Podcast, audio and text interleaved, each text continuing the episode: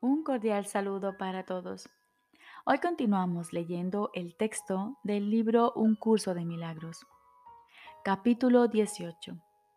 El final del sueño. Novena parte. Los dos mundos. Jesús nos dice, se te ha dicho que lleves la obscuridad a la luz y la culpabilidad a la santidad. Se te ha dicho también que el error tiene que ser corregido allí donde se originó. Lo que el Espíritu Santo necesita, por lo tanto, es esa diminuta parte de ti, el insignificante pensamiento que parece estar separado y desconectado. El resto está completamente al cuidado de Dios y no necesita guía. Pero ese pensamiento descabellado e ilusorio necesita ayuda porque en su demencia cree que Él es el Hijo de Dios, completo en sí mismo y omnipotente, único gobernante del reino que estableció aparte para forzarlo mediante la locura a la obediencia y a la esclavitud. Esa es la pequeña parte que crees haberle robado al cielo. Devuélvesela. El cielo no la ha perdido pero tú has perdido de vista al cielo.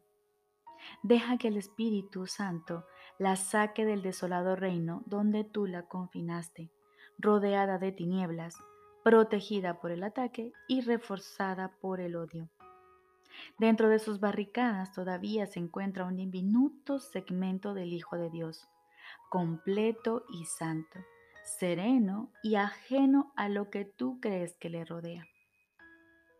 No te mantengas separado, pues aquel que sí lo rodea te ha brindado la unión y ha llevado su minúscula ofrenda de obscuridad a la luz eterna. ¿Cómo se logra eso? Muy fácilmente, pues está basado en lo que ese mísero reino realmente es. El árido desierto, las tinieblas y la falta de vida solo se ven a través de los ojos del cuerpo. La desolada visión que estos te ofrecen está distorsionada y los mensajes que te transmiten a ti que la inventaste para poner límites a tu conciencia son insignificantes y limitados y están tan fragmentados que no tienen sentido. Parece como si desde el mundo de los cuerpos al que la demencia dio lugar, se le devolvieran a la mente que lo concibió mensajes descabellados. Y esos mensajes dan testimonio de dicho mundo y lo proclaman real. Pues tú enviaste a esos mensajeros para que te trajesen esos mensajes. De lo único que dichos mensajes te hablan es de cosas externas. No hay mensaje que hable de lo que está subyacente, pues el cuerpo no podría hablar de ello. Sus ojos no lo pueden percibir, sus sentidos siguen siendo completamente inconscientes de ello y su lengua no puede transmitir sus mensajes. Pero Dios puede llevarte hasta allí si estás dispuesto a seguir al Espíritu Santo a través del aparente terror, confiando en que Él no te abandonará ni te dejará allí pues su propósito no es atemorizarte, aunque el tuyo lo sea. Te sientes seriamente tentado de abandonar al Espíritu Santo al primer roce con el anillo de temor, pero Él te conducirá sano y salvo a través del temor y más allá de él. El círculo de temor yace justo debajo del nivel que los ojos del cuerpo perciben y aparenta ser la base sobre la que el mundo descansa. Ahí se encuentran todas las ilusiones, todos los pensamientos distorsionados, todos los ataques de mentes, la furia, la venganza y la traición que se concibieron por el propósito de conservar la culpabilidad, de modo que el mundo pudiese alzarse desde ella y mantenerla oculta. Su sombra se eleva hasta la superficie lo suficiente como para conservar sus manifestaciones más externas en la oscuridad y para causarles desesperación y mantenerlas en la soledad y en la más profunda tristeza. Su intensidad, no obstante, está velada tras pasados cortinajes y se mantiene aparte de lo que se concibió para ocultarla. El cuerpo es incapaz de ver esto, pues surgió de ello para ofrecerle protección, la cual depende de que eso no se vea. Los ojos del cuerpo nunca lo verán, pero verán lo que dicta. El cuerpo seguirá siendo el mensajero de la culpabilidad y actuará tal como ella le dicte mientras tú sigas creyendo que la culpabilidad es real. Pues la supuesta realidad de la culpabilidad es la ilusión que hace que ésta parezca ser algo denso, opaco e impenetrable, y la verdadera base del sistema de pensamiento del ego. Su delgadez y transparencia no se vuelven evidentes hasta que ves la luz que yace tras ella. Y ahí, ante la luz, la ves como el frágil velo que es. Esta barrera tan aparentemente sólida y ese falso suelo que parece una roca es como un banco de nubes negras que flotan muy cerca de la superficie, dando la impresión de ser una sólida muralla ante el sol. Su apariencia impenetrable no es más que una ilusión. Cede mansamente ante las cumbres que se elevan por encima de ella y no tiene ningún poder para detener a nadie que quiera ascender por encima de ella y ver el sol. Esta aparente muralla no es lo suficientemente fuerte como para detener la caída de un botón o para sostener una pluma. Nada puede descansar sobre ella, pues no es sino una base ilusoria. Trata de tocarla y desaparece. Intenta asirla y tus manos no agarran nada. Pero en ese banco de nubes es fácil ver todo un mundo. Las cordilleras, los lagos y las ciudades que ves son todos producto de tu imaginación. Y desde las nubes los mensajeros de tu percepción regresan a ti, asegurándote que todo eso se encuentra allí se destacan figuras que se mueven de un lado a otro. Las acciones parecen reales y parecen formas que pasan de lo bello a lo grotesco. Y esto se repite una y otra vez mientras quieras seguir jugando el juego infantil de pretender ser otra cosa. Sin embargo, por mucho que quieras jugar ese juego, e independientemente de cuánta imaginación emplees, no lo confundes con el mundo que le subyace ni intentas hacer que sea real. Asimismo debería ser con las tenebrosas nubes de la culpabilidad, las cuales son igualmente vaporosas e insubstanciales. No te pueden magullar al, al atravesarlas. Deja que tu guía te muestre su naturaleza insustancial a medida que te conduce más allá de ellas. Pues debajo de ellas hay un mundo de luz sobre el que esas nubes no arrojan sombras. Sus sombras solo nublan el mundo que se encuentra más allá de ellas, el cual está aún más alejado de la luz. Sin embargo, no pueden arrojar sombras sobre la luz. Este mundo de luz, este círculo de luminosidad, es el mundo real, donde la culpabilidad se topa con el perdón. Ahí el mundo exterior se ve con ojos nuevos, libre de toda sombra de culpabilidad. Aquí te encuentras perdonado, pero aquí has perdonado a todo el mundo. He aquí la nueva percepción donde todo es luminoso y brilla con inocencia, donde todo ha sido purificado en las aguas del perdón y se encuentra libre de cualquier pensamiento maligno que jamás hayas proyectado sobre él. Ahí no se ataca al Hijo de Dios y a ti se te da la bienvenida. Ahí se encuentra tu inocencia esperando para envolverte, protegerte y prepararte para el paso final de tu viaje interno. Ahí se dejan de lado los sombríos y pesados cortinajes de la culpabilidad, los cuales quedan dulcemente reemplazados por la pureza y el amor. Pero ni siquiera el perdón es el final. El perdón hace que todo sea bello, pero no puede crear. Es la fuente de la curación, el emisario del amor, pero no su fuente. Se te conduce ahí para que Dios mismo pueda dar el paso final sin impedimentos, pues ahí nada se opone al amor, sino que le permite ser lo que es. Un paso más allá de este santo lugar de perdón.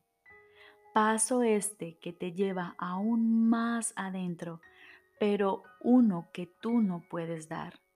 Te transporta a algo completamente diferente. Ahí reside la fuente de la luz. Ahí nada se percibe, se perdona o se transforma, sino que simplemente se conoce. Este curso te conducirá al conocimiento pero el conocimiento en sí está más allá del alcance de nuestro programa de estudios. Y no es necesario que tratemos de hablar de lo que por siempre ha de estar más allá de las palabras. Lo único que tenemos que recordar es que todo aquel que alcance el mundo real, más allá del cual el aprendizaje no puede ir, irá más allá de él pero de una manera diferente. Allí donde acaba el aprendizaje, allí comienza Dios, pues el aprendizaje termina ante aquel que es completo, donde Él mismo comienza y donde no hay final. No debemos ocuparnos de lo que es inalcanzable. Aún es mucho lo que nos queda por aprender pues todavía tenemos que alcanzar la condición de estar listos para el conocimiento. El amor no es algo que se pueda aprender. Su significado reside en sí mismo. Y el aprendizaje finaliza una vez que has conocido todo lo que no es amor. Esa es la interferencia.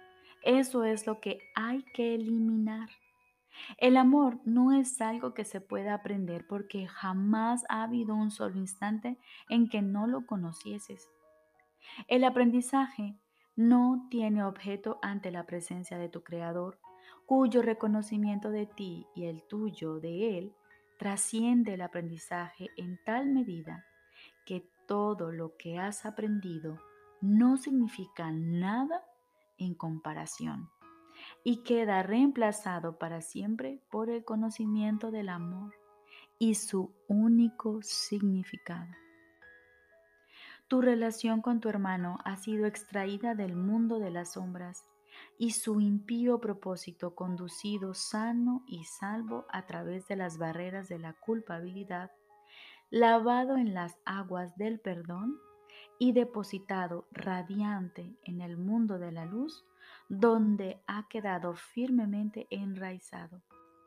Desde allí te exhorta a que sigas el mismo camino que tu relación tomó, al haber sido elevada muy por encima de las tinieblas y depositada tiernamente ante las puertas del cielo.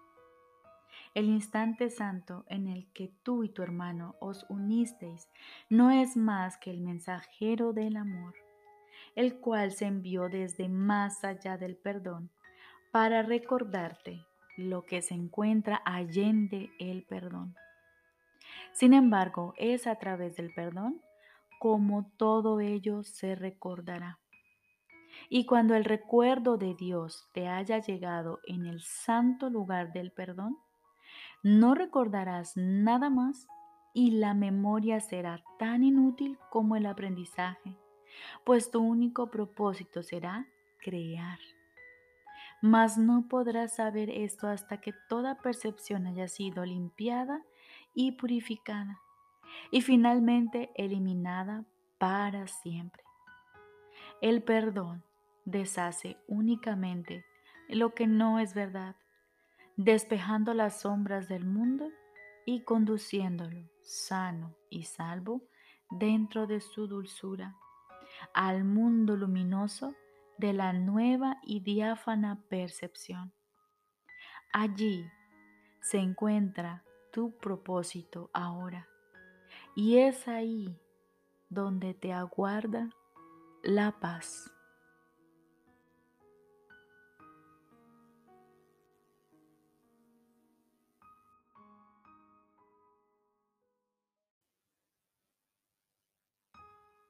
Ahora continuamos con el libro de ejercicios. Lección número 151. Todas las cosas son ecos de la voz que habla por Dios. Nadie puede juzgar basándose en pruebas parciales. Eso no es juzgar. Es simplemente una opinión basada en la ignorancia y en la duda. Su aparente certeza no es sino una capa con la que pretende ocultar la incertidumbre. Necesita una defensa irracional porque es irracional. Y la defensa que presenta parece ser muy sólida y convincente y estar libre de toda duda debido a todas las dudas subyacentes. No pareces poner en tela de juicio el mundo que ves no cuestionas realmente lo que te muestran los ojos del cuerpo. Tampoco te preguntas por qué crees en ello, a pesar de que hace mucho tiempo que te diste cuenta de que los sentidos engañan. El que creas lo que te muestran hasta el último detalle es todavía más extraño si te detienes a pensar con cuánta frecuencia su testimonio ha sido erróneo. ¿Por qué confías en ellos tan ciegamente? ¿No será por la duda subyacente que deseas ocultar tras un alarde de certeza? ¿Cómo ibas a poder juzgar? Tus juicios se basan en el testimonio que te ofrecen los sentidos. No obstante, jamás hubo testimonio más falso que ese. Mas, ¿de qué otra manera, excepto esa, juzgas al mundo que ves? Tienes una fe ciega en lo que tus ojos y tus oídos te informan.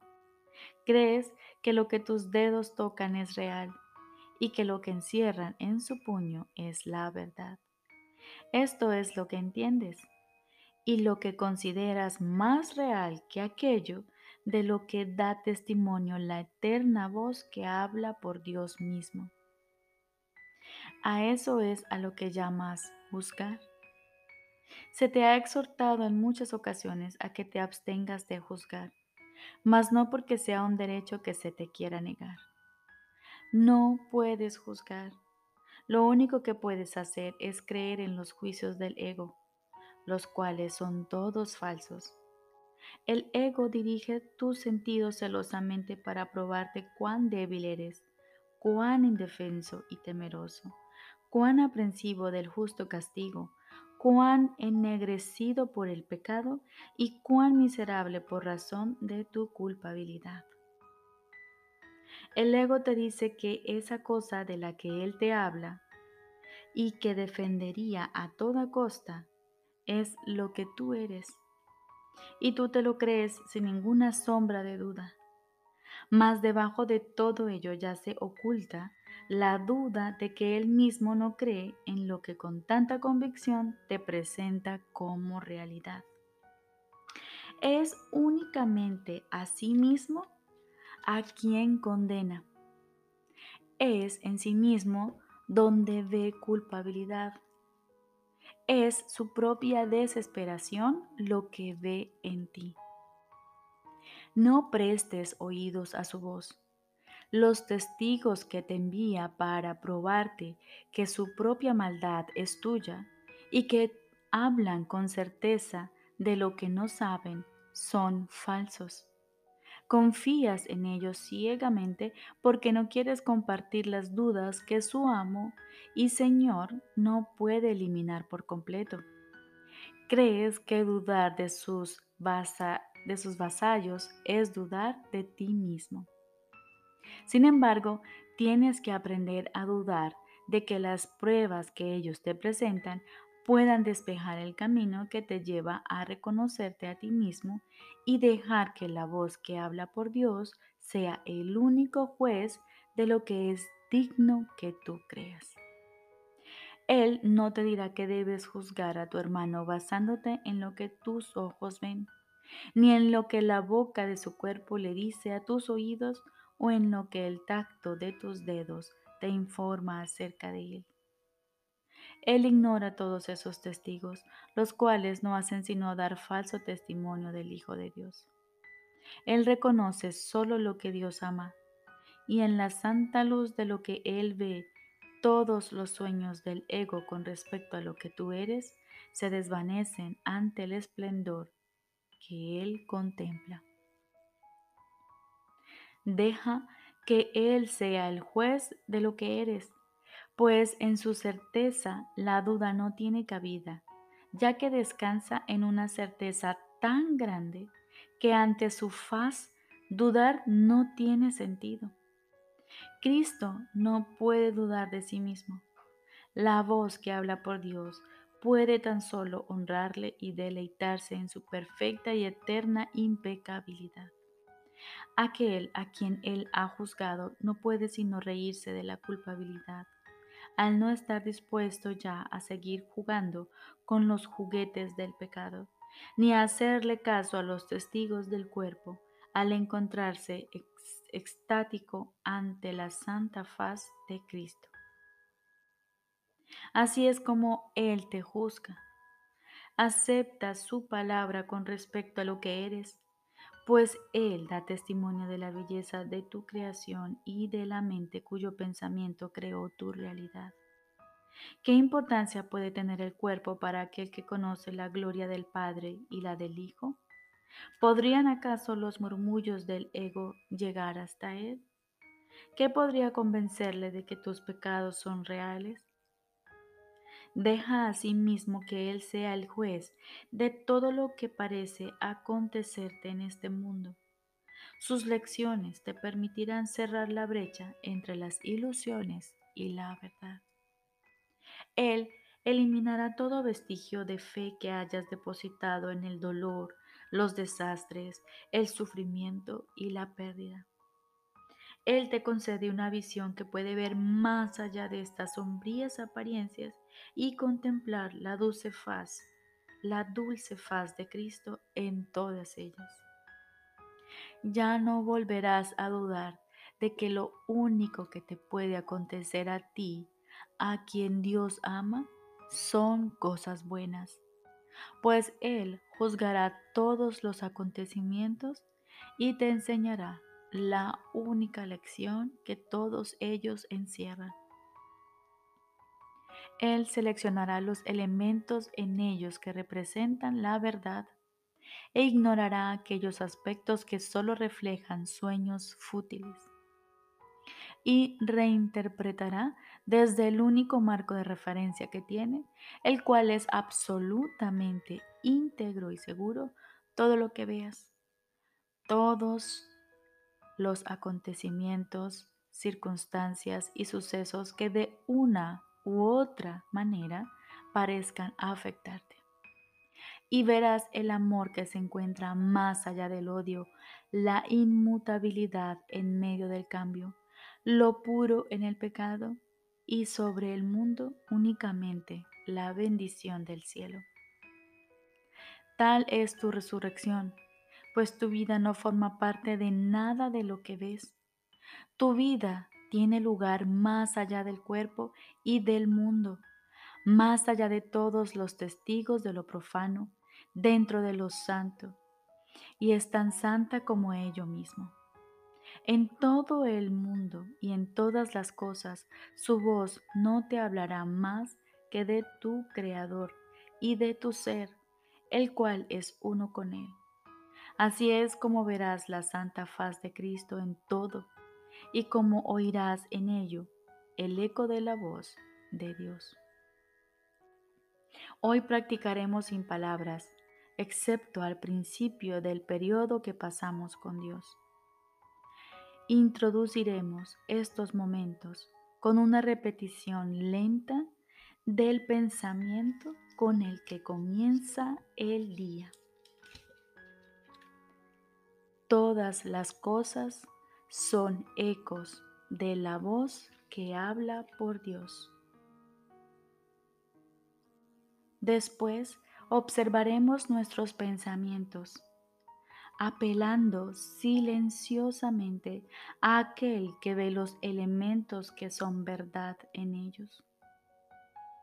Deja que Él evalúe todos los pensamientos que te vengan a la mente que elimine de ellos los elementos del sueño y que te los devuelva en forma de ideas puras que no contradicen la voluntad de Dios.